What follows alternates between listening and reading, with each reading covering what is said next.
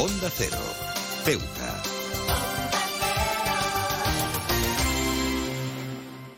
Más de uno. Onda Cero Ceuta. Carolina Martín.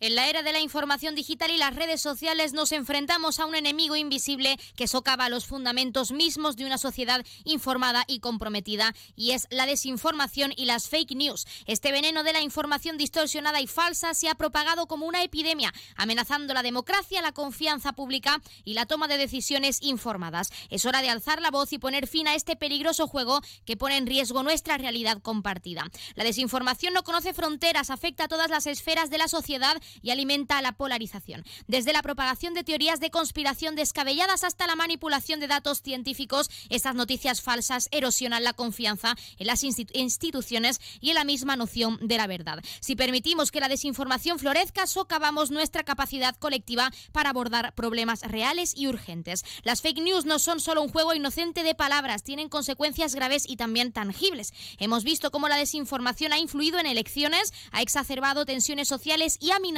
la respuesta a crisis de salud pública. Personas bien intencionadas son arrastradas hacia un mundo paralelo de información retorcida y alejándose de la realidad objetiva, además las lleva a tomar decisiones basadas en premisas falsas. Es hora de que gobiernos, plataformas tecnológicas, medios de comunicación y ciudadanos se unan en un esfuerzo concertado para combatir este problema. Las plataformas en línea deben asumir su responsabilidad y desarrollar estrategias efectivas para detectar y también frenar la propagación de noticias falsas. Esto significa coartar, no coartar la libertad de expresión, sino asegurar que la información compartida sea verificada y basada en hechos. Los medios de comunicación tradicionales también tienen un papel crucial en esta lucha. El periodismo de calidad basado en investigación y en la ética es una herramienta poderosa para contrarrestar la desinformación. La ciudadanía también debe asumir la responsabilidad de, de verificar la información antes de compartirla y no caer en la trampa de amplificar mensajes falsos. Hoy más que nunca necesitamos un esfuerzo colectivo para restaurar la confianza en la información y también en la capacidad de discernir entre lo real y lo falso. Rechacemos las noticias falsas y exijamos una sociedad donde la verdad y la objetividad sean los pilares sobre los cuales construimos nuestro futuro.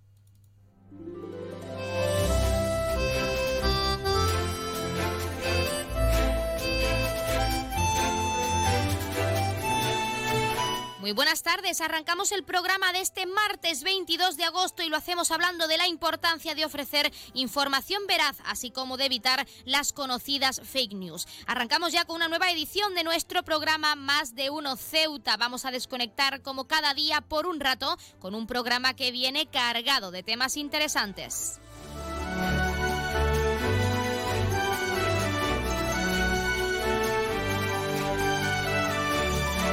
Nos escuchan como cada día en el 101.4 de la frecuencia modulada y en las direcciones www.ondacero.es y www.ondaceroceuta.com. Pueden ustedes, como siempre, ya lo saben, participar en nuestro programa y pueden hacerlo de varias formas. En primer lugar, y hasta la 1.42 menos 20 del mediodía que regresamos con nuestro informativo local, pueden llamarnos en directo al 856 200 179 y no guarden, no guarden sus teléfonos de hecho deben descolgarlos y tienen que guardar este número porque de una y cuarto a una y veinte y hasta este próximo martes Mm, perdón, lunes 28 de agosto. Continuamos con ese sorteo de la mano de Librería Sol 856-200-179 de 1 y cuarto a 1 y 20. Así que ya lo saben y como cada día estaremos aquí hasta la 1.50, 2 menos 10 del mediodía. También pueden participar enviando una nota de voz o un mensaje a nuestro WhatsApp que es el 639 40 38 11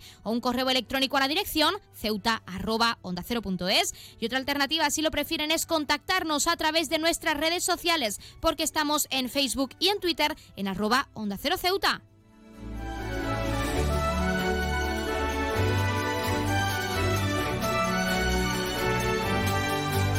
Pueden contarnos si creen que con las nuevas tecnologías es más fácil que se difundan noticias falsas, cómo creen que se deberían combatir o incluso si se, se deberían implantar más herramientas para conseguirlo. También ya saben que pueden participar para felicitar a un ser querido que cumpla años, dedicarle una canción o incluso pedirnos su tema favorito para que suene durante unos minutos en nuestro espacio, porque como siempre les decimos, estamos deseando escucharles al otro lado del teléfono con nuevas canciones, nuevos géneros musicales y lo más importante, experiencias, noticias curiosas, anécdotas, incluso recetas de cara pues a esa temporada. Estamos ya rozando el final del verano, pero pueden seguir contactando con nosotros para lo que deseen. Estamos deseando escucharles.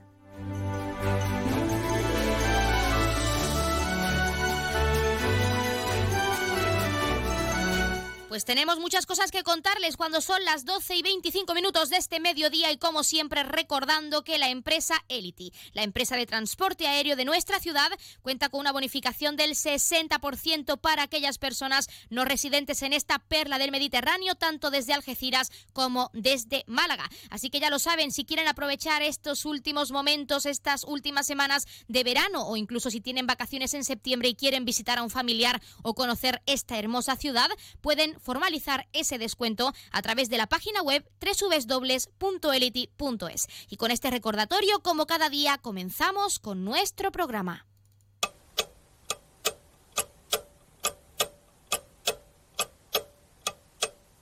Y arrancamos, como siempre, conociendo la última hora. En este caso, el portavoz del Ejecutivo local, Alejandro Ramírez, se encuentra compareciendo para tratar los diversos asuntos aprobados por el Consejo de Gobierno y que les adelantaremos a partir de la 1.40, 2 menos 20 en nuestro informativo local.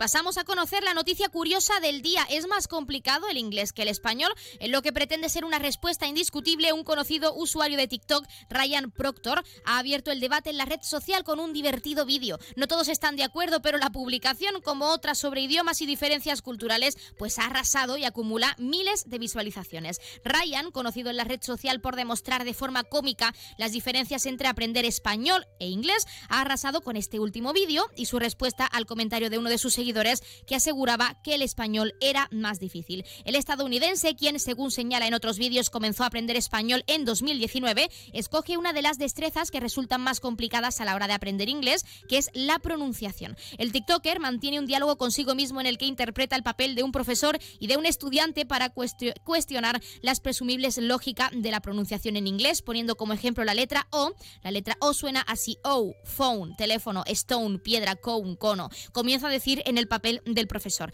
Vale, entonces es own, en referencia a la palabra one, que es primero. Responde. Bueno, realmente es interrumpe mientras siguen las enumeraciones sobre las diferentes pronunciaciones que tiene la misma vocal en inglés y que acaba con todo intento de que una explicación lógica y reglada. Finalmente, el profesor, que es el mismo, comienza a desesperarse ante las cuestiones del alumno y termina yéndose. Una escena, una actuación cómica y que representa esa diferencia cultural de una forma cómica y sobre todo respetuosa con el resto de usuarios, tanto hispano hispanohablantes como ingleses.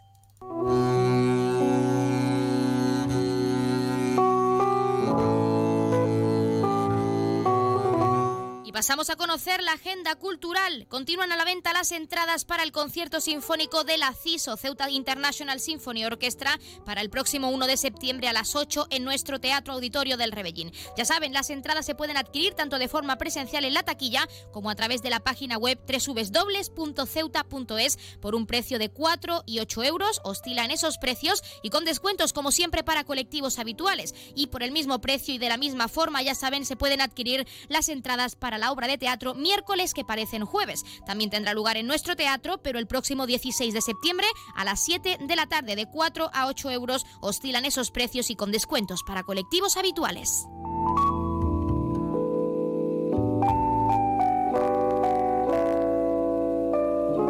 También, como es costumbre, vamos a contarles qué ocurrió un día como hoy. En 1932, la cadena de noticias BBC comienza a realizar sus primeras pruebas de emisión en televisión en Londres, en Reino Unido. En 1944, en el marco de la Segunda Guerra Mundial, sucede el holocausto de Kedros, en Creta, en Grecia, en la que las fuerzas nazis ocuparon aldeas de la isla y masacraron a la población civil. En 1994, en Argentina se aprueba la reforma de la Constitución argentina sobre cuya legitimidad plena no existía consenso y en la que se otorgó derecho constitucional a los principales tratados sobre derechos humanos. Y finalmente, en el 2010, tras 17 días de búsqueda, se encuentran con vida los 33 mineros atrapados en las minas del, del yacimiento de San José en Atacama, en Chile.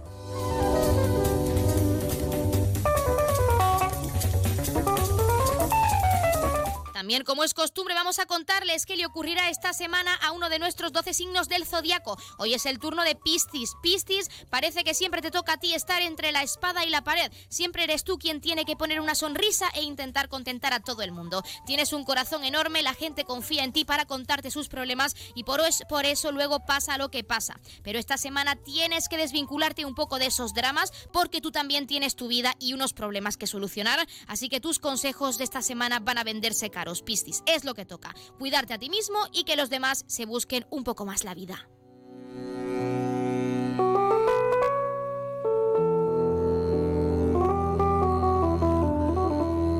Y actualmente en nuestro país las cifras de abandono de animales son muy altas y por ello es importante pues saber reconocer a un animal sin hogar y también saber cómo ayudarlo. Así nos lo explicaba Sonia Saez, que es veterinaria y directora de comunicación de Purina España y a la que vamos a escuchar. Muy atentos. Lo primero sería intentar ver si ese animal tiene algún collar con alguna plaquita identificativa o un número de teléfono para poder contactar. Puede ser que el animal se haya asustado, eh, se haya podido escapar. En el caso pues que tenga una plaquita, podemos intentar contactar con el propietario para que pueda recuperar a, su animal.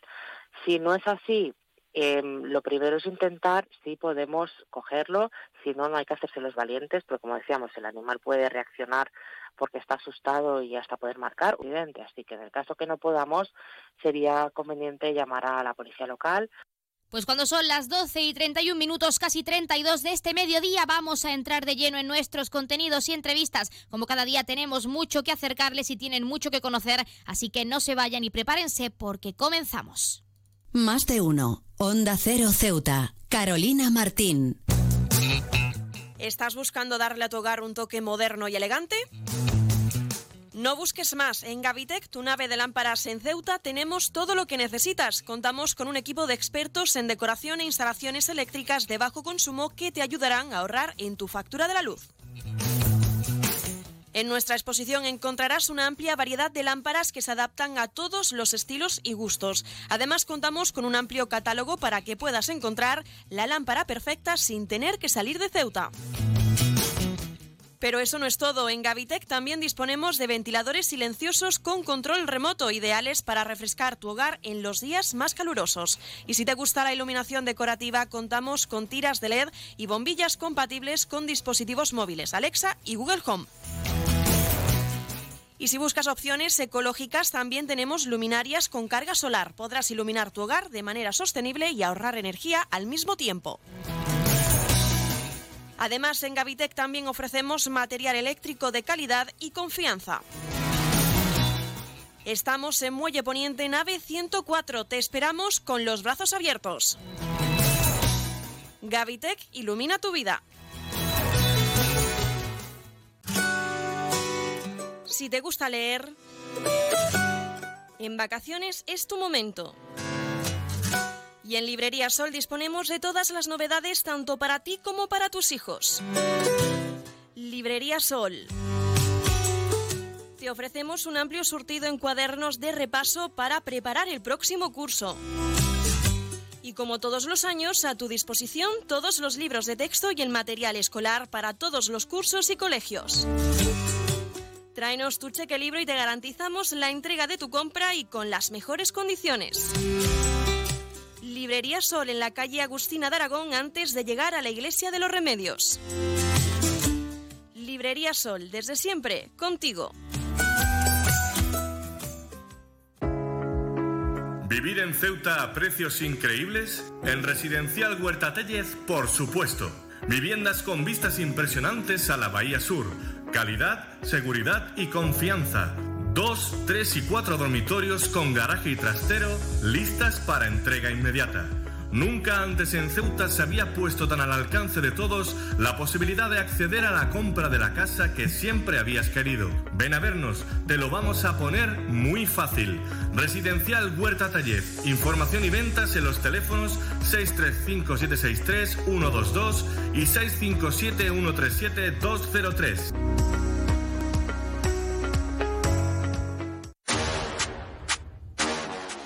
Ahora en Mueco Ceuta puedes darle a tu suelo estilo y calidad, cumpliendo con tus expectativas, gustos y necesidades.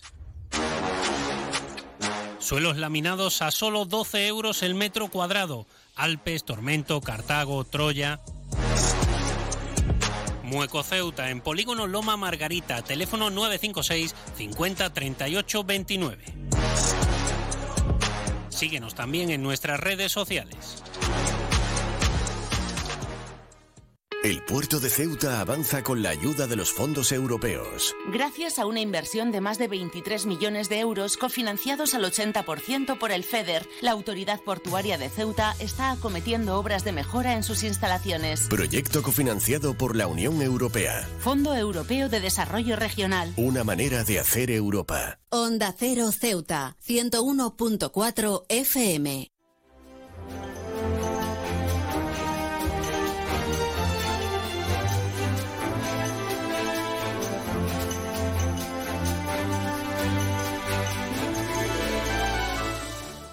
El campo de voluntariado juvenil Conoce Ceuta ha finalizado y queremos conocer cómo se ha desarrollado. Por ello, tenemos a Eva Rodríguez, coordinadora de este proyecto en la Casa de la Juventud. Eva Rodríguez, muy buenas tardes.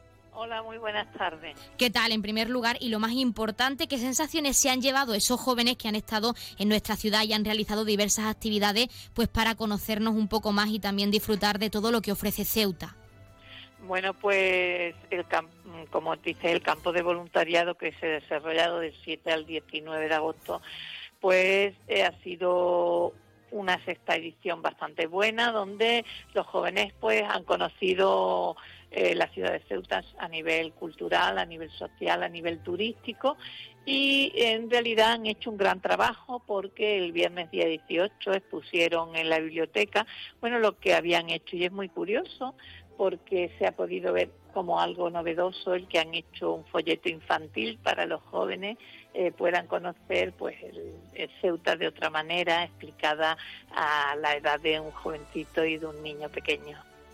Hablamos de las diversas actividades que se iban a realizar durante ese campo de voluntariado, pero ya una vez finalizado, ¿cómo se han desarrollado para también conocer en profundidad qué tipo de actividades han realizado estos jóvenes en nuestra ciudad en estos días? Bueno, como explicamos, el campo de voluntariado juvenil eh, se creaba en tres partes. Una en la que ellos trabajaban propiamente la actividad de campo, que es crear blogs, páginas web, como este caso que ellos han creado un folleto infantil. Entonces tenían que trabajar conforme iban haciendo actividades. Eh, se han desarrollado actividades en la naturaleza, el senderismo, se han desarrollado actividades de tipo cultural, el ver la basílica tardorromana, el ver eh, la puerta califal. Eh, han visto también una actividad bastante, digamos, novedosa para cualquiera, que es ver los templos de una vez. Eh, han hecho actividades hasta de cómo se hacía un duelo en aquella época eh, en Ceuta, haciendo actividades de esgrima. En fin, podemos decir que ha habido un abanico de actividades en la que se le ha dado a conocer a los jóvenes para que después cuando lleguen a sus comunidades de origen den una visión eh, de Ceuta, pero desde el punto de vista de un joven. Es importante indicar que este año hemos hecho una actividad que parece que ha gustado mucho, con lo cual lo tendremos en cuenta para otros años, que es la actividad intergeneracional, donde han conocido también a nuestros mayores. Tenemos que hablar porque jóvenes de todas partes de España y que han, realizado diversas actividades culturales y sociales en nuestra ciudad y nos gustaría saber, como coordinadora, en este caso de este proyecto, de este campo de voluntariado juvenil, qué significa o qué supone este tipo de actividades para Ceuta en cuanto a turismo y visibilización a nivel nacional se refiere. Bueno, pues eh, el programa de campo de voluntariado juvenil es un programa a nivel nacional. Entonces existen muchísimas modalidades de diferentes campos que se hacen. Eh, el nuestro eh, está hecho un poco para cambiar esa perspectiva que se tiene muchas veces de nuestra ciudad podemos decir que a lo mejor es una gran desconocida y cuando los jóvenes llegan pues se llevan por así decir una grata visión y lo que nosotros queremos es que desde su punto de vista puedan después difundirlo en sus comunidades de origen. Y ese era el proceso por el cual pasaba ese campo de voluntariado. También es interesante decir que bueno que ha habido también muchos jóvenes de Ceuta que han podido hacer campos en, la península eh, puesto que este programa nacional les permite, en cierta manera, que tengamos un intercambio de plaza. Tenemos que hablar porque Ceuta también ha sido o está representada o ha estado representada en Nahueles con ese campamento al que también han acudido diversos jóvenes de nuestra ciudad, de Ceuta. Y queríamos saber también en cuanto a este campamento cómo se ha llevado a cabo pues la participación de esos ceutíes en, en Nahueles, esas actividades que han realizado pues para seguir visibilizando la ciudad. Bueno, eh, una cosa es el campo de voluntariado y otra son los campamentos.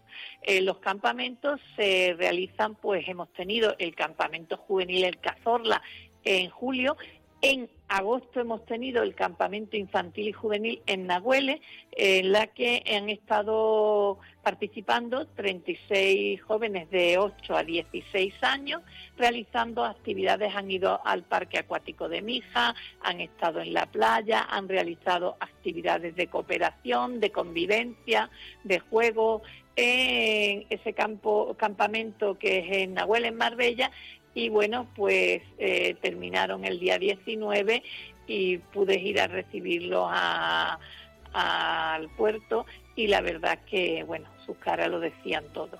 Me decían los padres que para nosotros la mayor satisfacción de que dicen apenas nos han escrito, nos han hablado por teléfono, con lo cual estaban muy muy animados con las diferentes actividades y se les veía pues que habían hecho una buena piña entre los jovencitos de, de este campamento. Bueno, a la vista está muy buenas sensaciones, tanto por parte, en tu caso como coordinadora, como de esos jóvenes que han participado tanto en ese campo de voluntariado como en ese campamento en Nahueles. Y para finalizar, también quizá una pregunta más personal, Eva, ¿dirías que ya una vez finalizado ambos proyectos y teniendo en cuenta las caras, como nos has comentado, de esos jóvenes que pisaban el puerto de nuestra ciudad encantados, se diría que se han cumplido los objetivos en cuanto a, seguir fomentando la aportación que la juventud pues, nos da en nuestra ciudad y también en la sociedad en general? ¿Se diría que se han cumplido esos objetivos en ambos proyectos? Bueno, son proyectos muy distintos. Eh, decir que en el campo de voluntariado, pues hemos hecho otra edición de este, de este campo de voluntariado Conoce Ceuta, que es verdad que todos los años se puede todo mejorar, siempre hay que mirar otro tipo de actividades que podamos ofrecer. Y bueno, y que volvamos a, eh, tenemos que decir que ya en octubre empezamos a trabajar en el próximo eh, campo de voluntariado, que tendremos la reunión posiblemente en Valencia en noviembre, donde nos reuniremos todos los distintas comunidades, eh, comunidades y ciudades autónomas para hablar cómo vamos a llevar el programa de hacia el 2024 y la verdad que nos podemos llevar unas, buenas sensaciones en el sentido de que veintitantos jóvenes de Ceuta han podido ir a campo eh, de la península, como que hemos ocupado todas las plazas del campo de voluntariado juvenil en Ceuta. Por tanto, no podemos hacer otro balance que positivo. Y con respecto a los campamentos, pues decir que, bueno, nos queda todavía el que comenzamos, que es el infantil, eh, en las cabañas de Miguel de Luque, y completaremos esa mm, oferta que se ha hecho de campamento infantil juvenil 2023 que se han ocupado todas las plazas. Por tanto, eh, nuestro balance nuevamente sigue siendo positivo, aunque no dejamos de pensar que siempre hay que intentar mejorar, que se pueden hacer muchísimas más cosas y siempre hay que estar en esa perspectiva porque eh, viendo siempre lo que, eh, lo que se puede hacer más, pues intentaremos dar una mayor calidad. Pues Eva Rodríguez, coordinadora de, en este caso, el campo de voluntariado juvenil Conoce Ceuta en la Casa de la Juventud. Nos quedamos con ese balance tan positivo y también, como siempre, estaremos pendientes de ese campamento infantil que se está llevando a cabo en Miguel de Luque hasta el próximo 26, si no me equivoco. Y también muchísimas gracias, como siempre, por darnos unos minutitos y hacernos ese pequeño balance de estos proyectos tan interesantes y, sobre todo, pues tan importantes para Ceuta y para su juventud. Muchísimas gracias. A vosotros siempre.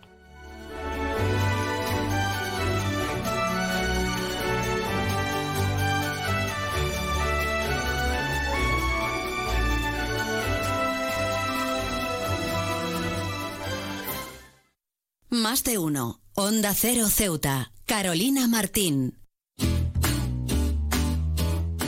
El ruido perturba a las personas y al medio ambiente. Respeta la tranquilidad y el descanso de los demás. Si quieres disfrutar de la música en la playa, utiliza auriculares. En la orilla recuerda que hay que respetar la fauna y la flora. Al bucear, respeta y cuida el medio ambiente. No se deben tirar colillas en la arena ya que no son biodegradables. Guárdalas y deposítalas en un contenedor. Mantén la arena limpia de todo tipo de residuos. Si comes en la playa, no olvides recoger todos los restos de comida. La mayor parte de los residuos que generamos se pueden reducir, reutilizar o reciclar. Utiliza siempre que sea posible los contenedores de recogida selectiva para contribuir al reciclaje de papel, cartón, vidrio y envases. En las duchas utiliza solo el agua que necesites. En las instalaciones de la playa no deben utilizarse jabones, champús ni detergentes. Cumple las señales y advertencias. Practica los deportes acuáticos y la pesca con rigurosa atención a las normas. Por seguridad, si detectas alguna situación anormal, comunícalo a la ciudad autónoma de Ceuta. A Ceuta la cuidamos todos.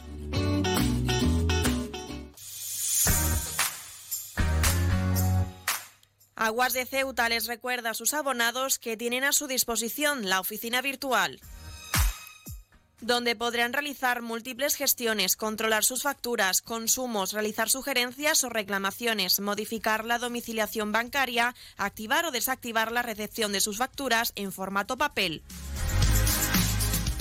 ACEMSA dispone además de una app en la cual podrán realizar avisos de averías, reclamaciones y disponer de acceso a diferentes links relacionados con nuestra empresa. Desde ACEMSA le recordamos nuestros teléfonos gratuitos 24 horas 910 21 56 y el 629 20 98 25 de mensajería WhatsApp y Telegram. Cruza el estrecho disfrutando de la experiencia de viajar en helicóptero de la forma más rápida, cómoda y segura. Con Elity, una compañía española creada y pensada para ti. Ahora a un precio increíble. Los pasajeros no residentes que deseen volar a Ceuta tendrán la ventaja de contar con una importantísima bonificación del 60% sobre el precio total del billete de ida y vuelta, aplicable a todos los vuelos regulares de la compañía con salida desde Algeciras y Málaga. Para más información visita nuestra web elity.com es app o redes sociales. Elity, ahorra tiempo, gana vida.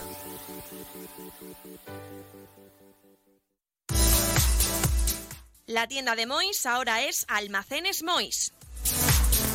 Seguimos siendo los mismos, pero ahora queremos atenderte más y mejor. Te lo mereces. Nos hemos trasladado a la calle Real 33, edificio Ainara, junto a Farmacia Nieto, antiguo taller de marquetería. Almacenes Mois, ahora más artículos, más novedades y como siempre con los mejores precios. Y no te pierdas nuestras ofertas y liquidaciones.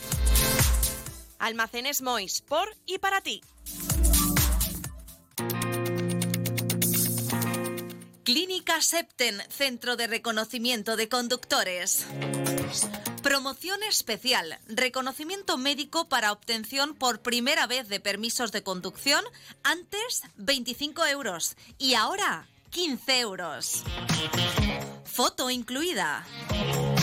Estamos por las mañanas y por las tardes. Horario de lunes a jueves de 14 a 21 horas y martes, miércoles y viernes de 8 a 15 horas. Teléfono 856 20 1446. Marina Española 9. Clínica Septen, siempre tú. Más de uno Ceuta. Onda Cero.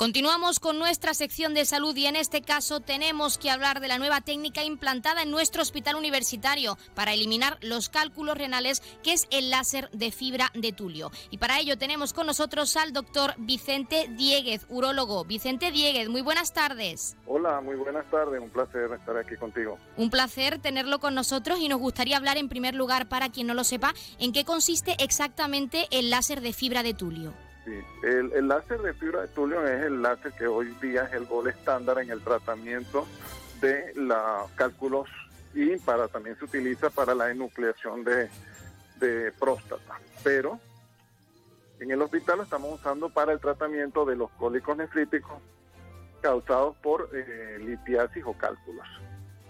Tenemos que hablar de que en nuestro hospital universitario, Vicente, se han realizado ya cinco operaciones con éxito con esta nueva técnica. ¿Qué supone para la medicina, para nuestra sanidad ceutí, pues el implantar esta técnica que elimina, como nos ha comentado, esos cálculos renales en los pacientes? Sí, fíjate, vamos a explicar para que las personas nos entiendan.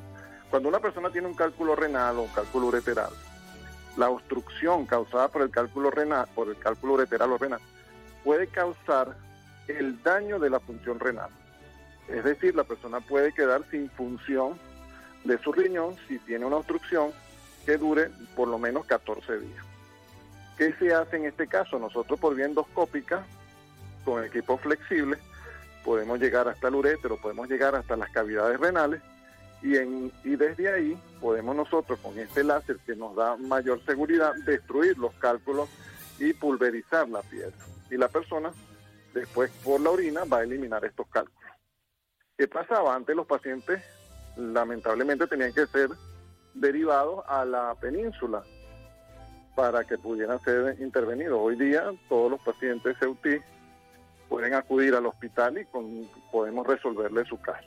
Imagínate una persona que tenga una piedra de 2 centímetros, nosotros por su conducto externo, la uretra, llegamos hasta el riñón y ahí localizamos la piedra y con la fibra de láser podemos destruirla completamente.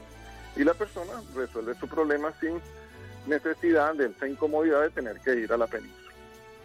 Además de esa destrucción completa de ese cálculo renal, como estábamos comentando, ¿qué otros beneficios trae el realizar esta intervención o esta técnica en nuestro hospital universitario pues a los pacientes que tengan cálculos renales? ¿Qué otros beneficios pues eh, pueden llevar eh, después de esta intervención?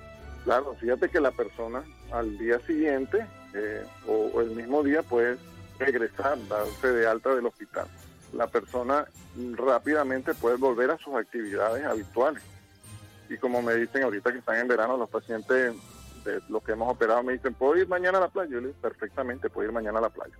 Imagínate las ventajas para una persona que está sufriendo con un cálculo, con un dolor lumbar, con todo lo que eso conlleva al día siguiente tú no vas a tener la piedra y tú vas a poder hacer tus actividades completamente normal, sin ninguna cicatriz, sin ninguna herida y eh, con la seguridad de que eh, vas a tener tu riñón libre de cualquier cálculo, cualquier piedra.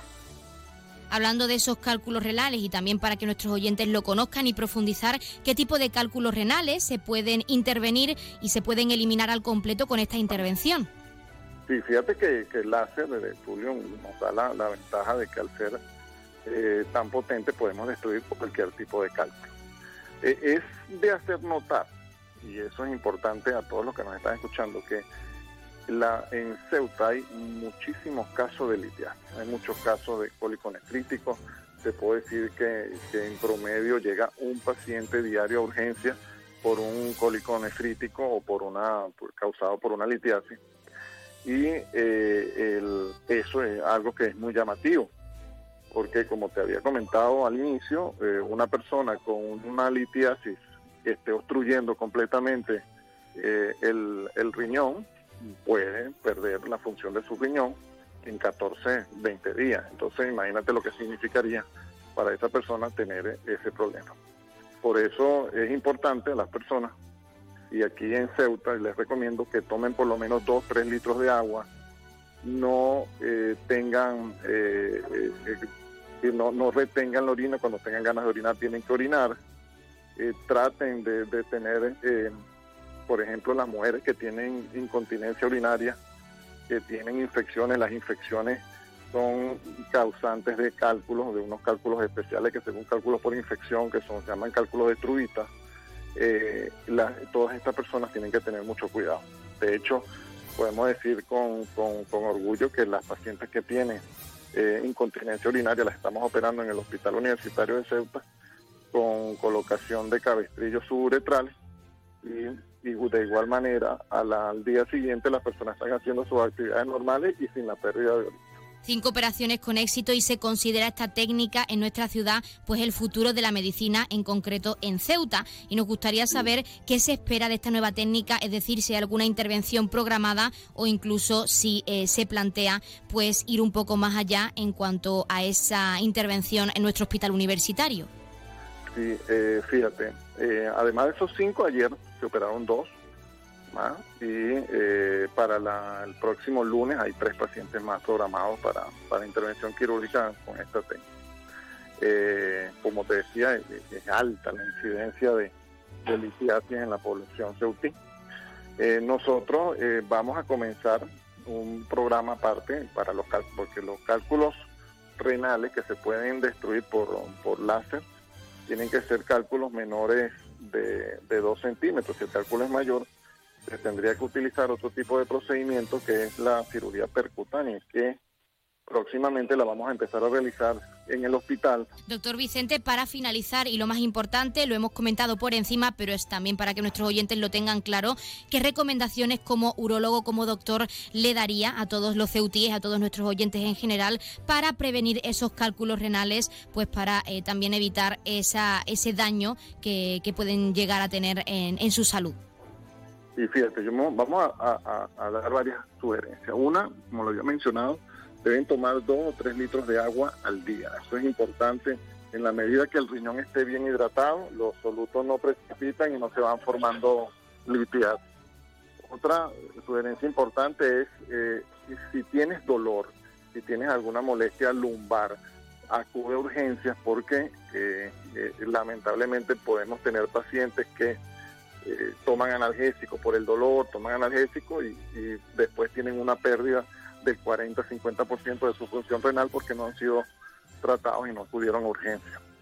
Pues doctor Vicente Dieguez, nosotros nos quedamos con esa valoración final en cuanto a esta nueva técnica y también con esas recomendaciones finales y agradecer la participación en nuestra sección de salud y en nuestro programa, pues para hablarnos de esa técnica tan interesante de nuestro hospital universitario y que está teniendo tanto éxito que de eso nos alegramos. Muchísimas gracias por la invitación, estamos siempre a la orden y de verdad un placer estar aquí en tu programa.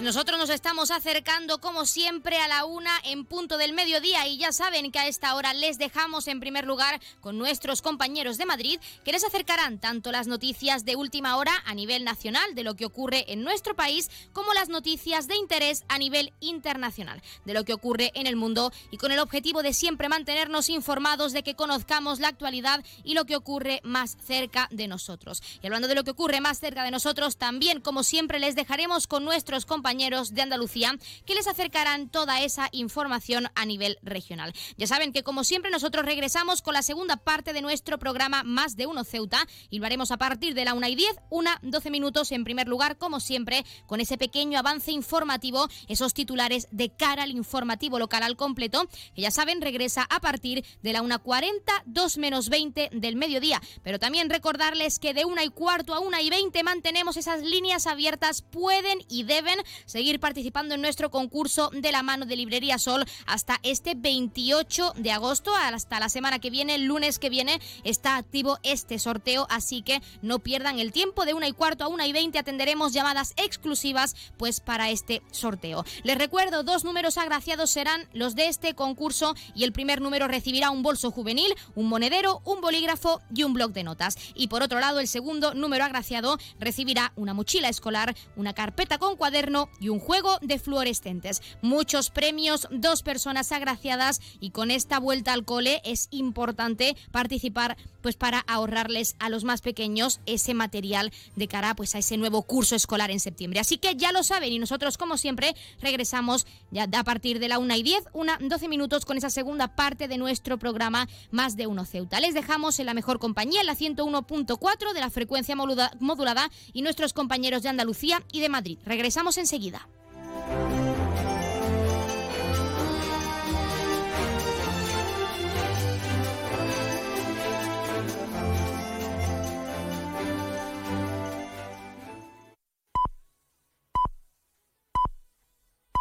Es la una de la tarde, mediodía en Canarias.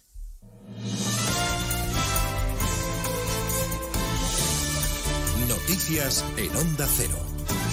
Buenas tardes. Les avanzamos a esta hora algunos de los asuntos de los que hablaremos con detalle a partir de las dos en Noticias Mediodía.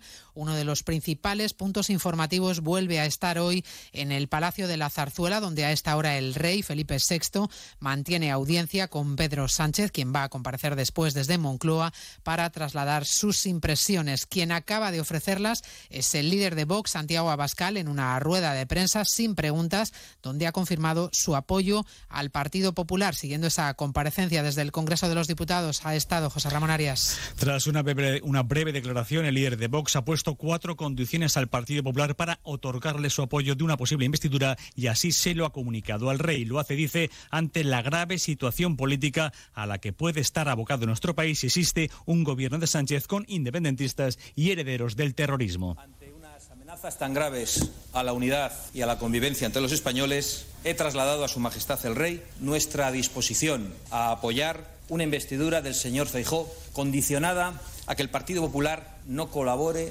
de ninguna forma, ni por acción ni por omisión, en el cordón sanitario que se pretende levantar contra Vox. Entre las otras condiciones, Abascal pide que se garantice la neutralidad política e institucional del país.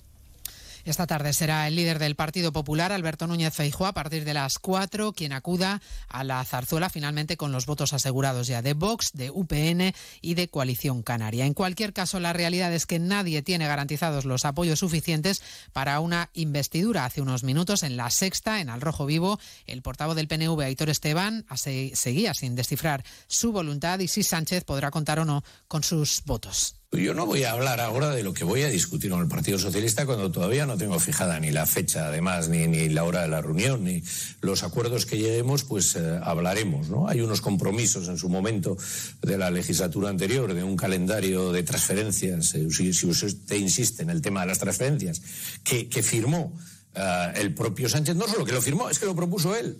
Seguimos pendientes, por tanto, de la investidura sin resolver y de la posible designación de un candidato por el rey que podría producirse esta misma tarde al término de esa ronda de consultas que cerrará el líder del Partido Popular. Y seguimos también pendientes de la evolución del incendio de Tenerife. Parece que está más cerca ya de estabilizarse siete días después del comienzo del fuego que lleva quemadas ya más de 13.000 hectáreas en 13 municipios de la isla. La población comienza a sentir un cierto alivio. Es el momento ahora de la vuelta a casa de los desalojados, una planificación de regreso que estudian las autoridades. Última hora en Canarias, Gustavo de Dios. Son buenas noticias. Las laderas que llegan hasta Wimar son ahora mismo los únicos puntos calientes en los que se concentran todos los efectivos. El resto está apagado, pero con un potencial muy peligroso. Las zonas se están enfriando y generan muchísimas columnas de humo. Estamos en el séptimo día de incendio activo, aunque Manuel Miranda, consejero de Política Territorial, acaba de confirmar que... Ha sido la primera noche tranquila que nos ha dado el incendio. Los trabajos se focalizaron en puntos dispersos que fueron apagados sin ningún tipo de problema y se han podido realizar a lo largo de la noche todos los trabajos que se tenían previstos. Seguimos en las mismas cifras de afección del terreno y ahora lo que se diseña ya es el plan para que poco a poco todos los vecinos desalojados vuelvan a sus casas. Están todas allí porque gracias al trabajo de bomberos y personal forestal no hay daños materiales. A diferencia de lo que viene ocurriendo en las últimas semanas, el flujo migratorio a nuestro país se intensifica en la ruta del Atlántico que tiene como destino Canarias. En las últimas 24 horas, hasta seis embarcaciones han sido localizadas en aguas canarias, donde viajaban más de 300 migrantes, todos atendidos en tierra y todos en buen estado de salud. Otra vía utilizada por los que huyen de la penuria y el miedo en sus países es el Mediterráneo central. Es el caso de los 72 migrantes rescatados por el barco humanitario Sea-Watch que permanece bloqueado en Lampedusa. Las autoridades italianas no permiten su desembarco por haber desobedecido las órdenes de atracar en Sicilia. Corresponsal en Italia, Manuel Tori.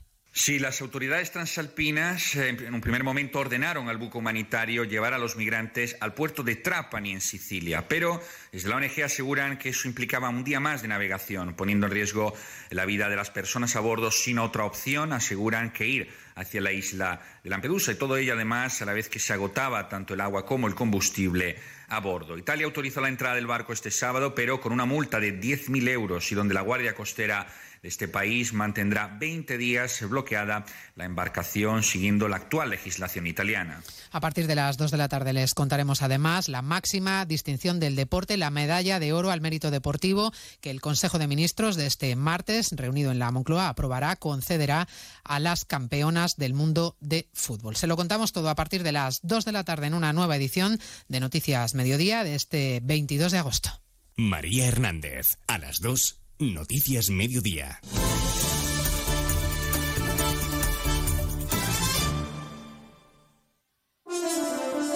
Más de uno. Información y entretenimiento durante todo el año. También en verano. A las 7 de la mañana, Rubén Bartolomé te pone al día de toda la actualidad, en un momento político con mucho que contar. Tertulias, debates, análisis y entrevistas con los protagonistas de la noticia. Y a las 10 de la mañana llega el momento de relajarse y pasar un buen rato con Begoña Gómez de la Fuente. Invitados, anécdotas, participación y muy buen humor. Más de uno. En verano, desde las 7 de la mañana, información y entretenimiento con Rubén Bartolomé y Begoña Gómez de la Fuente. Te mereces esta radio. Onda Cero, tu radio.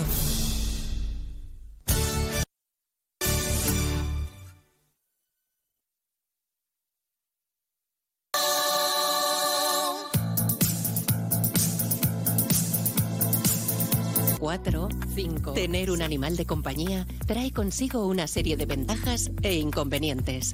Compartir tu vida con un ser vivo implica una responsabilidad, cuidados y cumplir unas normas. Bienestar y protección animal. Junta de Andalucía. ¿Has probado ya el nuevo mix panificable de Panceliac? Hazlo tú mismo y sorprende a tu familia con un pan. Mmm, para mojar. Pregunta por los productos sin gluten Panceliac en tu tienda de confianza. Panceliac, contigo en los momentos importantes. Onda Cero Andalucía. Sobre todo.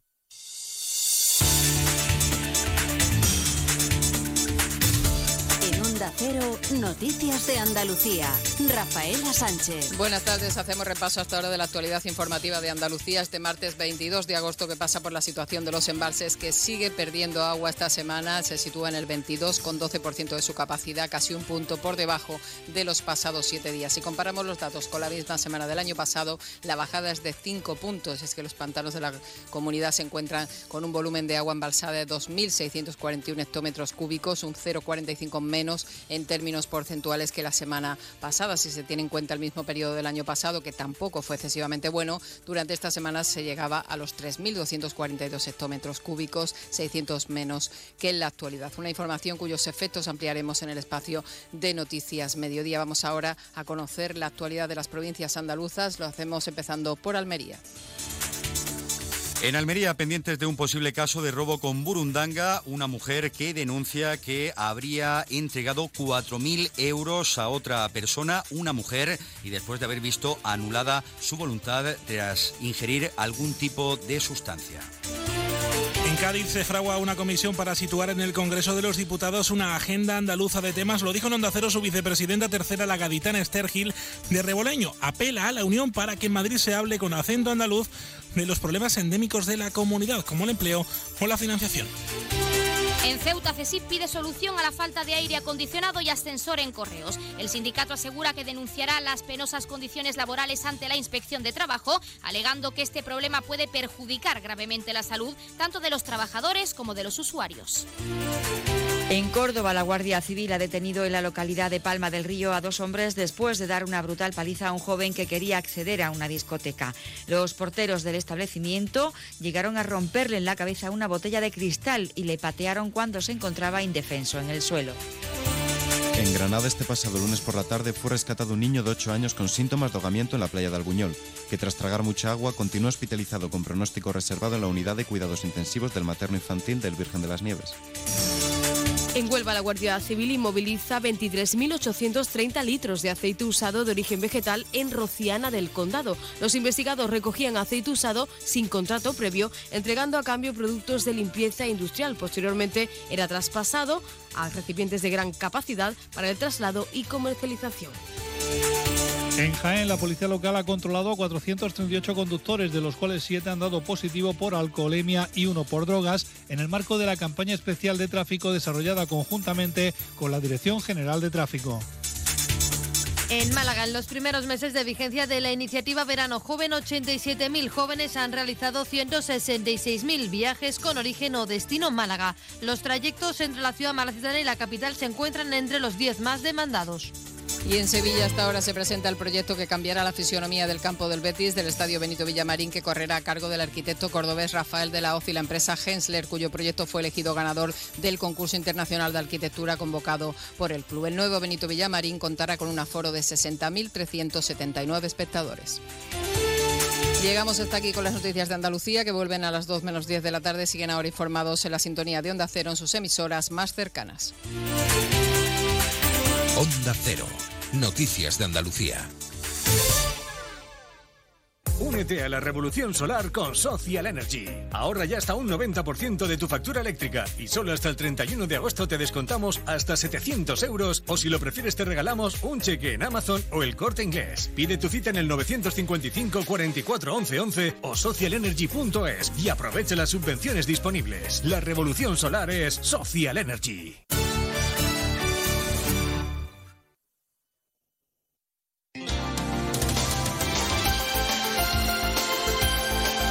Onda Cero, Ceuta.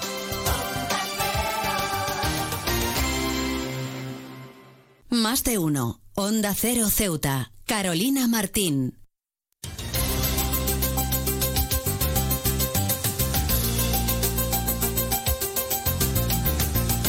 Pues como siempre retomamos la segunda parte de nuestro programa Más de Uno Ceuta y lo hacemos, como ya saben, con ese pequeño avance informativo de cara al informativo local que regresa a partir de la 1.40, 2 menos 20 del mediodía. Primer apunte, la Virgen de los Remedios volverá a recorrer las calles de Ceuta en su paso. La iguala será el 31 de agosto, siendo obligatorio llevar el calzado blanco de salida. Y la ciudad publica los admitidos en el Plan del Empleo 2023, más de 400 personas seleccionadas en 21 categorías diferentes para trabajar en la administración. Y el sindicato médico recuerda a su compañero Yassin Buredán. Los integrantes del sindicato médico de Ceuta se unen al colegio de médicos que ya había mostrado su pesar por el fallecimiento del facultativo. Y dos parejas que viajaban con menores detenidas con hachís. La Guardia Civil ha decomisado más de 200 kilos en estos dos servicios que coincidían en que eran de origen marroquí residentes en Bélgica y que ocultaban la droga en los mismos huecos. Finalmente se ha ordenado la entrada en, prisión preventiva de ambos conductores por delitos contra la salud pública tras dictar autos de sobreseimiento respecto de las mujeres al asumir los varones la culpa exclusiva de este pase de drogas. Y el gobierno de Ceuta aboga al gobierno central por la integridad territorial y soberanía de las ciudades autónomas como una condición necesaria para el mantenimiento de las buenas relaciones de vecindad y cooperación con Marruecos. El pronunciamiento tras las palabras de Imbroda se refiere a la inclusión de Ceuta y Melilla en un mapa oficial de Marruecos. Y Comisiones Obreras de Ceuta amplía su medio de difusión con un canal de Telegram. El sindicato lo informaba a través de, su red social de Twitter, alegando que se puede acceder a través de un enlace con la finalidad de informar de todo lo que ocurre en la ciudad. Este canal cuenta ya con más de 380 suscriptores.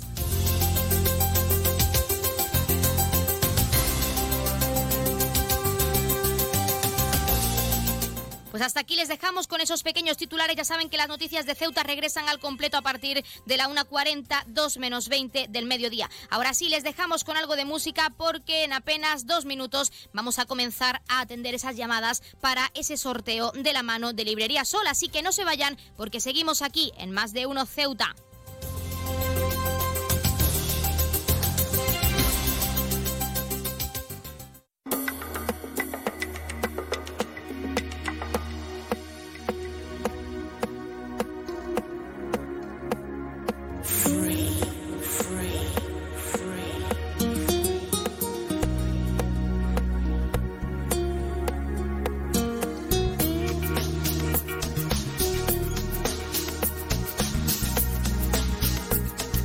Ya estamos recibiendo esas primeras llamadas y para atender el máximo número de eh, concursantes posible, vamos a empezar a atender a nuestros oyentes. Así que primera llamada del día, muy buenas tardes. Buenas tardes. Nombre y apellido, por favor.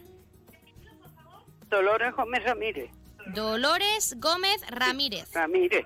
Pues Dolores Gómez tiene el número 124. Muy bien. Muchas, gracias, por llamar. Un saludo. Ya hemos empezado a atender esas llamadas, son ya y cuarto prácticamente, así que comiencen a descolgar ese teléfono. Siguiente llamada, muy buenas tardes. Hola, buenas tardes. Nombre y apellido, por favor. Inmaculada Gil. Inmaculada Gil. Pues Inma, hoy tenemos el número 125. Muy bien, muchas gracias. Muchas gracias, como siempre, por participar. Un saludo. Eh, seguimos recibiendo llamadas. Nuestros oyentes desde primer momento tienen el teléfono atento para participar. Y siempre agradeciendo esa confianza aquí con nosotros en nuestro programa. Siguiente llamada. Muy buenas tardes. Hola, buenas tardes. Nombre y apellido, por favor. África Espinosa. África Espinosa, ¿qué tal? Pues tenemos ahora el número 126. Vale, gracias. Muchas gracias, como siempre. Hasta luego. Seguimos recibiendo llamadas, aún no son ni 16, así que tienen tiempo, no se agobien porque seguiremos hasta y 20 atendiendo llamadas. Siguiente concursante, muy buenas tardes. Buenas tardes. ¿Nombre y apellido? Jorge Herrero. Hombre, Jorge, ¿qué tal? Buenas, bien, bien. Pues hoy tenemos, Jorge, ya el número 127. Venga, muchas gracias. Muchas gracias, como siempre, que vaya muy bien. Seguimos recibiendo esas llamadas 127 concursantes y hasta el próximo lunes pueden seguir participando. Sigamos atendiendo llamadas. Muy buenas tardes. Hola, buenas tardes. Buenas, nombre y apellido, por favor. Francisca Estevez. Francisca Estevez. Sí. Pues Francisca Estevez tiene ahora el número 128. Muchas gracias por participar, como siempre. Un saludo. Gracias.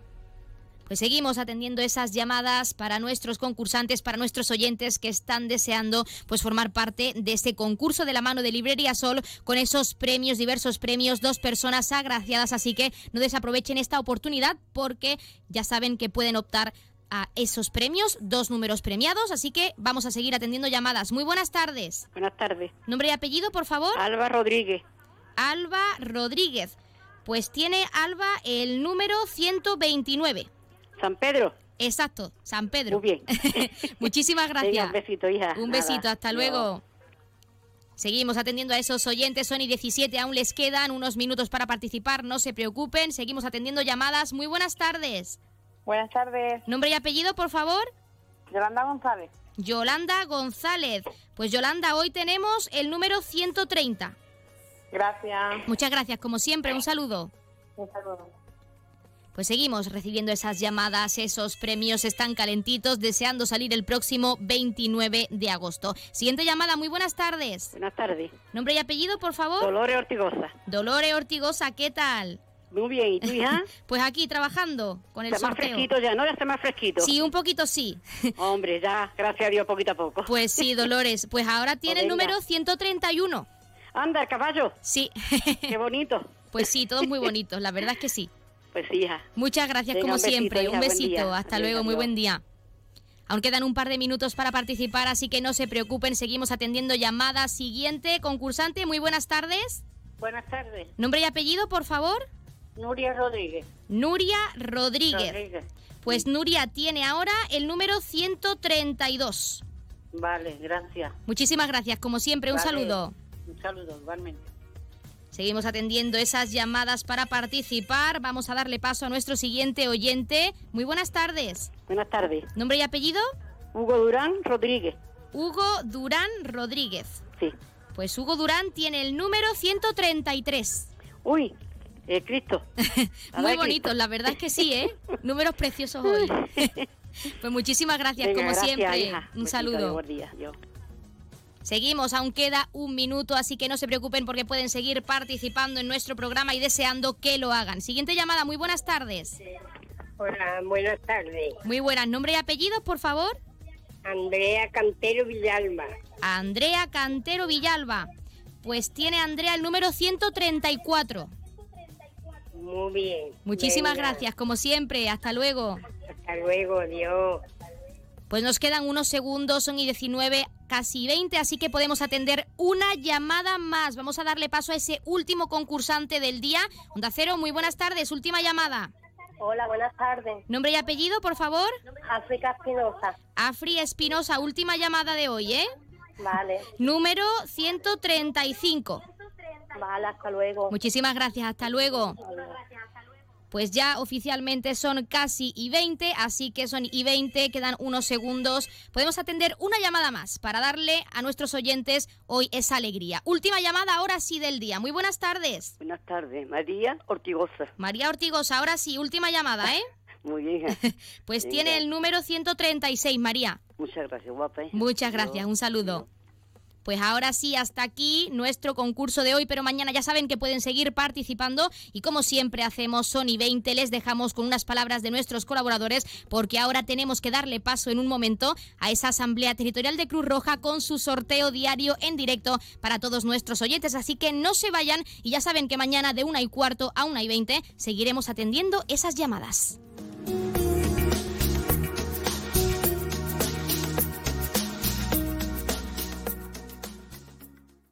Más de uno. Onda Cero Ceuta. Carolina Martín. El ruido perturba a las personas y al medio ambiente. Respeta la tranquilidad y el descanso de los demás. Si quieres disfrutar de la música en la playa, utiliza auriculares. En la orilla recuerda que hay que respetar la fauna y la flora. Al bucear, respeta y cuida el medio ambiente. No se deben tirar colillas en la arena ya que no son biodegradables. Guárdalas y deposítalas en un contenedor. Mantén la arena limpia de todo tipo de residuos. Si comes en la playa, no olvides recoger todos los restos de comida. La mayor parte de los residuos que generamos se pueden reducir, reutilizar o reciclar.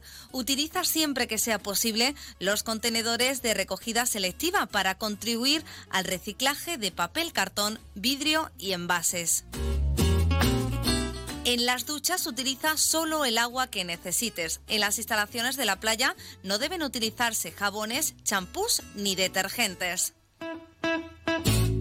Cumple las señales y advertencias. Practica los deportes acuáticos y la pesca con rigurosa atención a las normas. Por seguridad, si detectas alguna situación anormal, comunícalo a la ciudad autónoma de Ceuta. A Ceuta la cuidamos todos. Más de 50 años nos avalan ofreciendo garantías, seriedad con personal altamente cualificado en todos nuestros trabajos. Electricidad capa. Materiales eléctricos para la instalación de iluminación para su vivienda local o empresa con las mejores marcas y lo último en tecnología.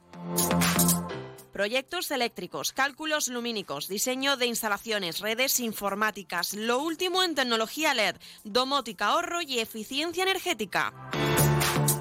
El futuro es la energía verde, la sostenibilidad y las energías renovables. En Electricidad Capa pensamos en su ahorro energético ofreciéndole la instalación de nuestras placas solares. Nos encontramos en Esplanada Muelle de Poniente, nave 9, teléfono 956 51 91 17. En CESIF, la Central Sindical Independiente y de Funcionarios, todo lo que hacemos es gracias a ti. Porque con tu confianza y apoyo, tú lo haces posible. CESIF es otra clase de sindicato. Independiente y profesional, transparente y cercano. Sindicato más representativo en las administraciones públicas de España y en muchas empresas privadas. Sea cual sea tu profesión, en la función pública o en la empresa privada, CESIF es tu sindicato. Afíliate a CESIF. Defiende tu trabajo.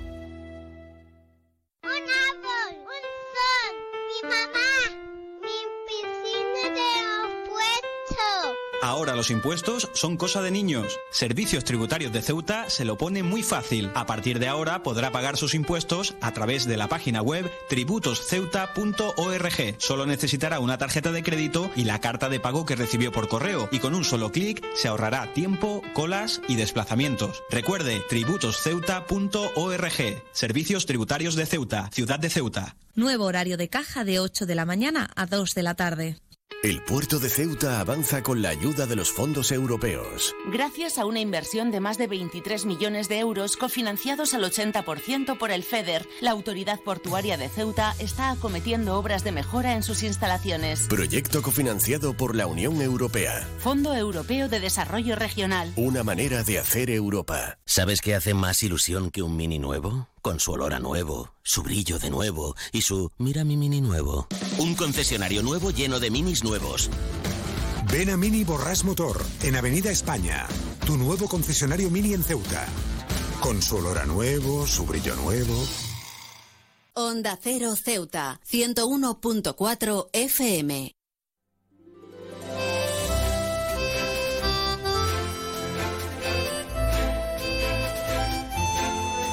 Pues han escuchado unas palabras de nuestros colaboradores y como siempre en este caso vamos a darle paso ya a esa Asamblea Territorial de Cruz Roja que como cada día está aquí en directo con nosotros al otro lado de la línea para ofrecerles ese sorteo. Así que, como no puede ser de otra manera, Asamblea Territorial de Cruz Roja, muy buenas tardes. Buenas tardes. A continuación les ofrecemos el sorteo correspondiente al día de hoy, 22 de agosto.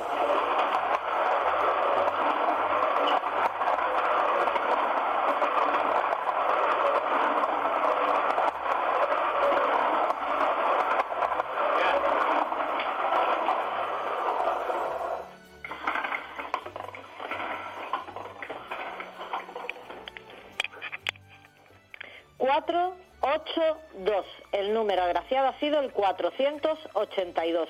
Enhorabuena a los ganadores y hasta mañana.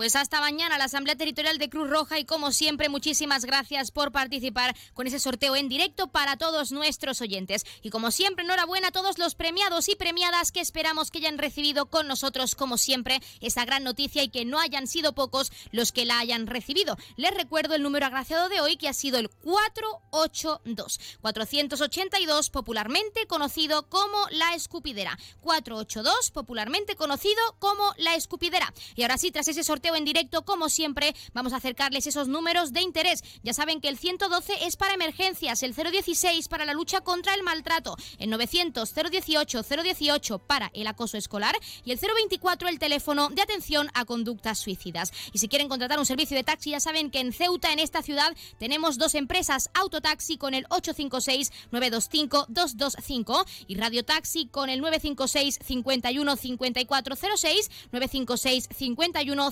5407 y el 956 51 5408. También, como es costumbre, vamos a acercarles esas farmacias de guardia disponibles para hoy martes 22 de agosto. Horario diurno tendremos farmacia Gabriela Redondo en el Paseo del Rebellín número 22 y farmacia Cruz Blasco en la calle Teniente Coronel Gautier número 46 en la barriada de San José.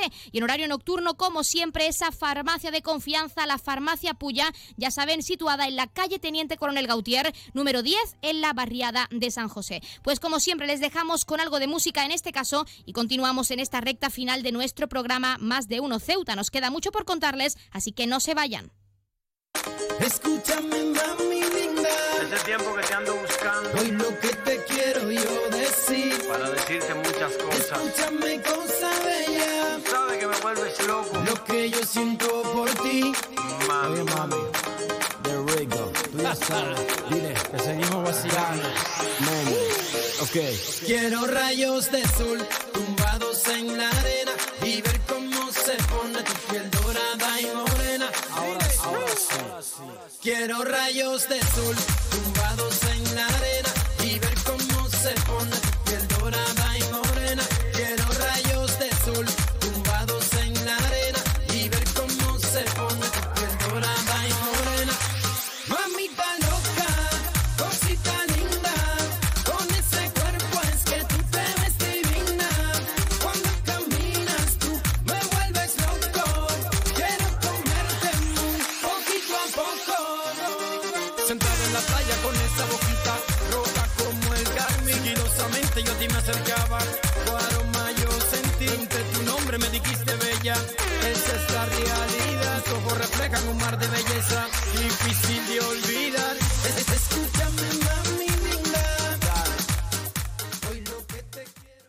Onda Cero Ceuta, 101.4 FM.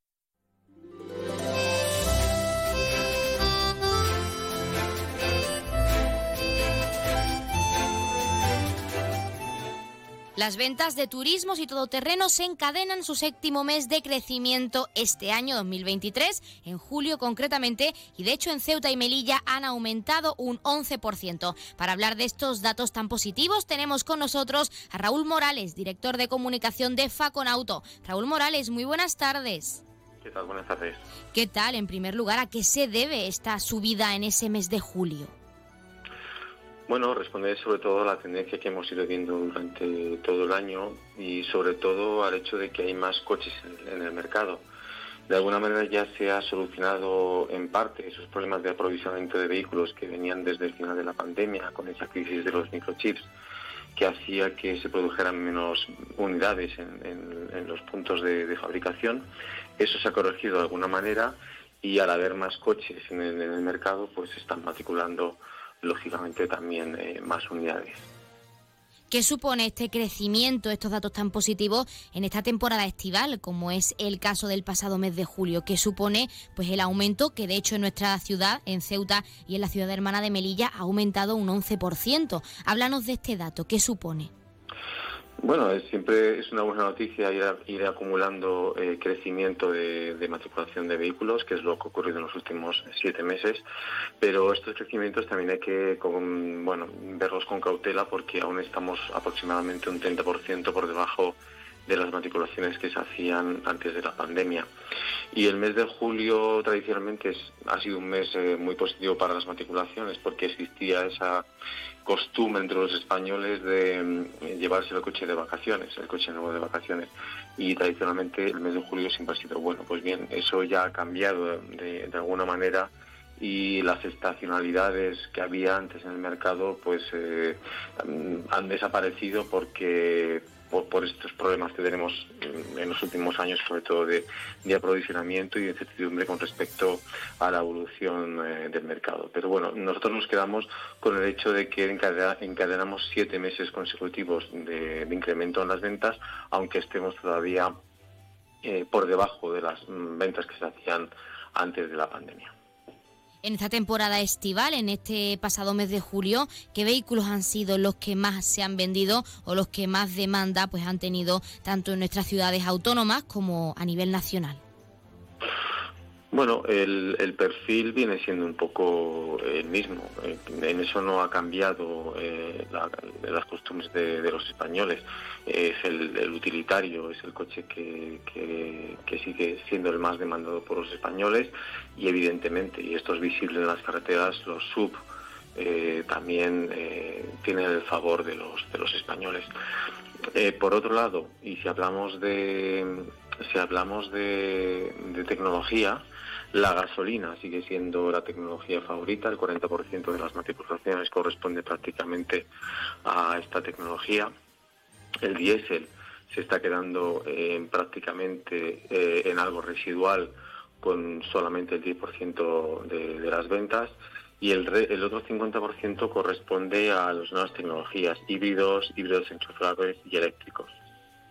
Podríamos atribuir también, que es algo quizá destacar, esa subida en este pasado mes de julio, en esta temporada en concreto, pues el aumento, esa, esa demanda que, que ha tenido, esa subida que han tenido las matriculaciones, esas ventas de turismo a descuentos o promociones concretas de- del verano, de esta temporada estival, de ese mes de julio. Bueno, esto también ha cambiado bastante en los dos últimos años. España era un país donde se hacía una promoción media muy importante. Nuestro mercado se basaba en esa promoción media. Eh, pero el problema que hemos tenido de aprovisionamiento ha traído consigo justamente el que eh, estas eh, promociones pues se hayan reducido bastante, porque al no haber mm, eh, suficientes vehículos en el mercado, pues eh, lógicamente es la oferta y la demanda. No ha habido ese esfuerzo promocional tan importante que caracterizaba a nuestro a nuestro mercado. Tenemos que hablar porque, como hemos comentado, las tecnologías superan a los turismos tradicionales y nos gustaría saber tu opinión personal como director de comunicación de Faconauto. ¿Crees que los híbridos y los eléctricos, estos coches tan, tan novedosos, no por así decirlo, superarán en ventas en algún momento a los turismos tradicionales o, de hecho, si, si ya han superado esas ventas actualmente? Bueno, en algunos, en algunos meses ya han superado eh, las tecnologías híbridas y eléctricas, ya han superado a, las- a los de combustión. Eh, pero bueno, esto es una tendencia que es imparable. Hay que tener en cuenta que tenemos que cumplir con unos eh, con unos plazos en cuanto a la descarbonización de la movilidad. Por ejemplo, en 2035 ya no se van a poder comercializar esos vehículos de combustión y eso trae consigo el que las marcas eh, pongan en el mercado cada vez más modelos con esas hibridaciones y con esas electrificaciones y de ahí pues eh, que el reparto del mercado pues eh, cada vez vaya más a una preponderancia de estas nuevas de estas nuevas tecnologías. Raúl, para finalizar y lo más importante, se espera para este mes de agosto, cuando ya finalice, se espera que esa subida o esa tendencia pues hacia arriba siga así. Sí, en este semestre esperamos que la tendencia se mantenga, nada indica que, vaya a cambiar.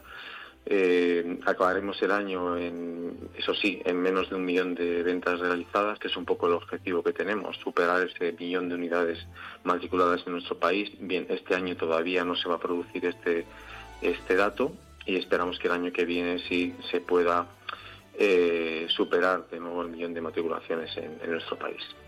Pues Raúl Morales, director de comunicación de Faconauto, nos quedamos con estos datos tan positivos del mes de julio, pasado mes de julio, y esperamos que así sea, que esa tendencia se mantenga al alza en este mes de agosto, que continuamos y esperamos esos datos. Y como siempre, muchísimas gracias por darnos unos minutos en nuestro programa para hablarnos de esa venta de turismo, de esos datos y sobre todo, pues cómo ha ido ese aumento en nuestras ciudades autónomas de Ceuta y Melilla. Muchísimas gracias. Gracias a ti, un saludo.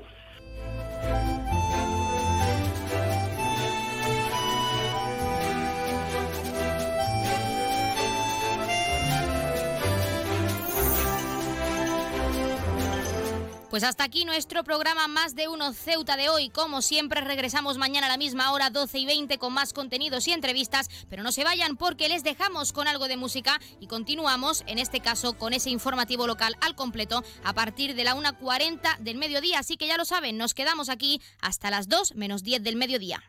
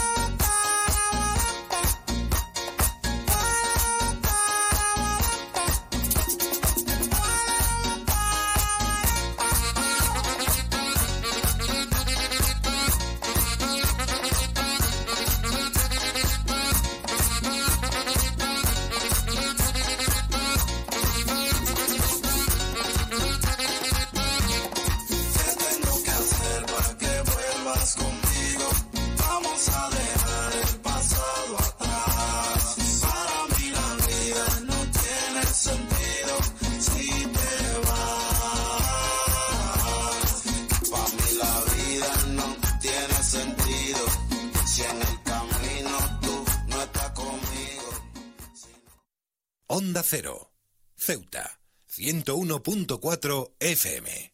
En Onda Cero Ceuta, noticias. Carolina Martín. Muy buenas tardes, son la 1.42 menos 20 del mediodía de este martes 22 de agosto. Llega la hora de noticias en nuestra ciudad, es la hora de noticias en Onda Cero.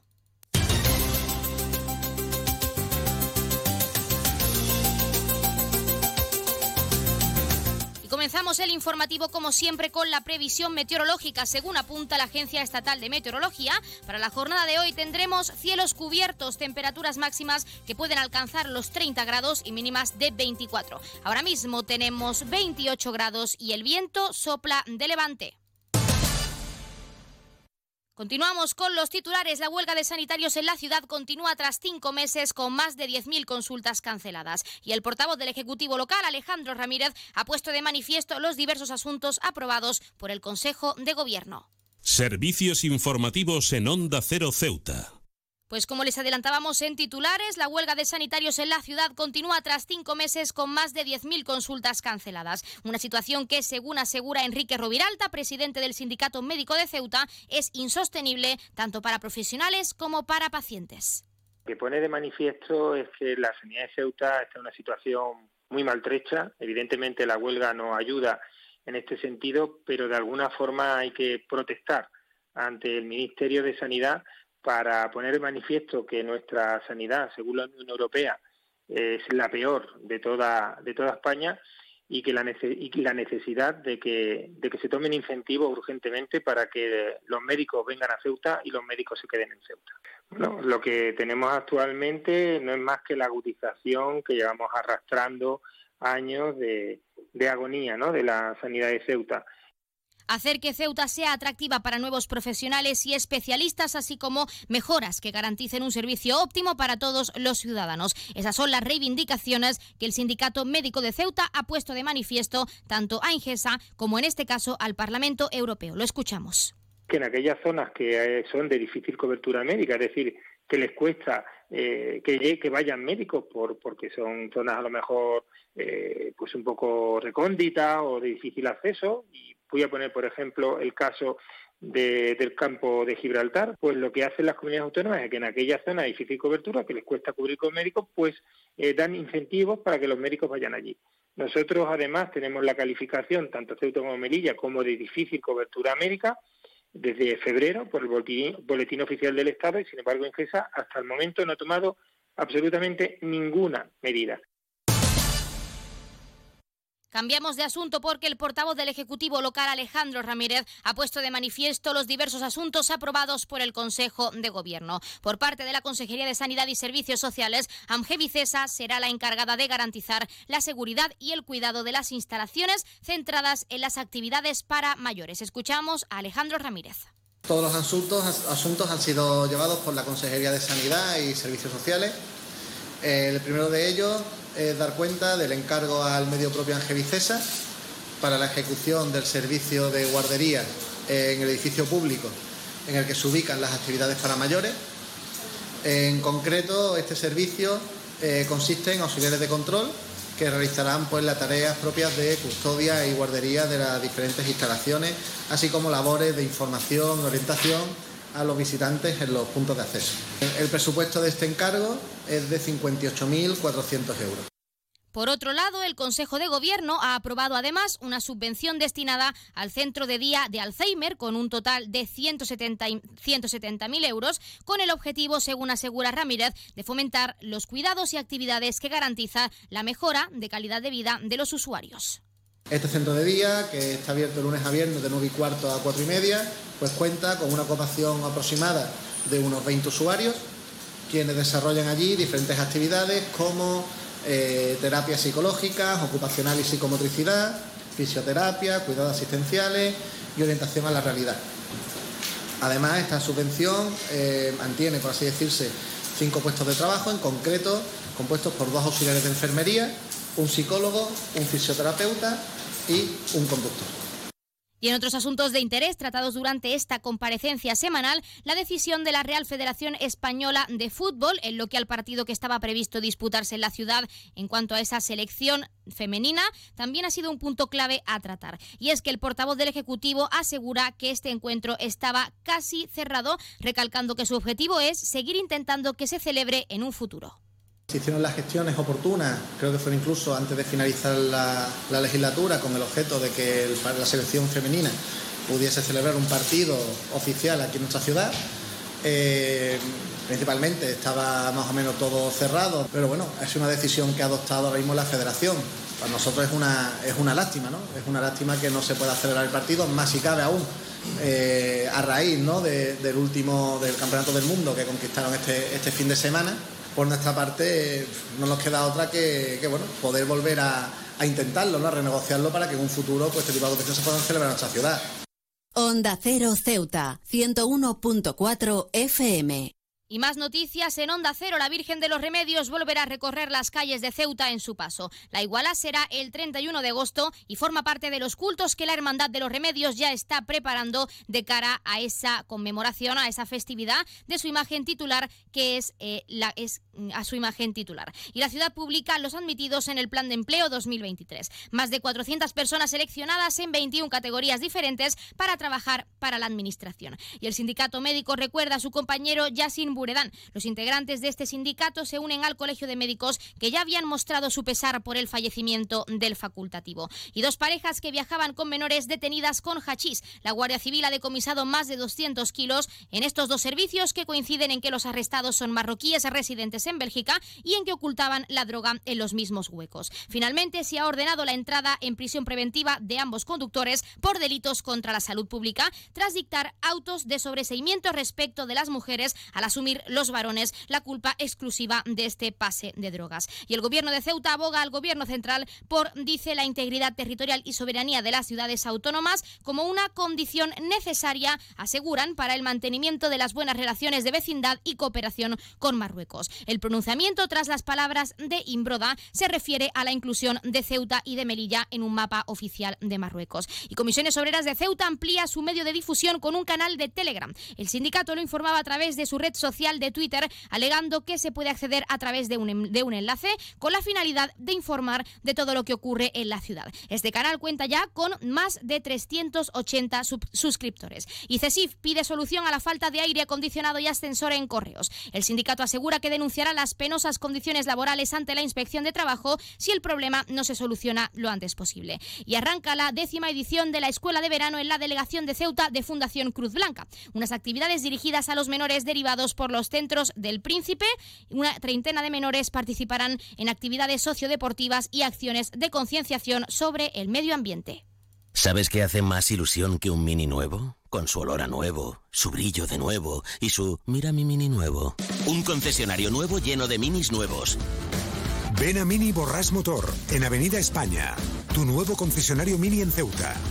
Con su olor a nuevo, su brillo nuevo.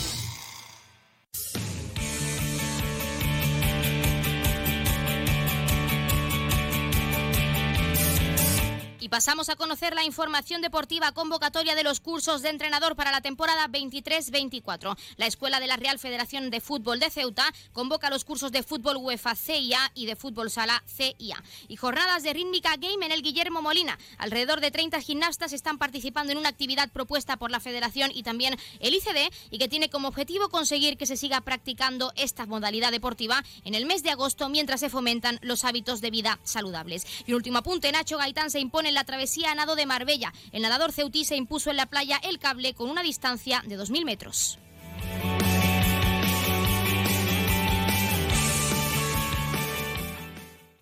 En Onda Cero Ceuta, noticias. Carolina Martín.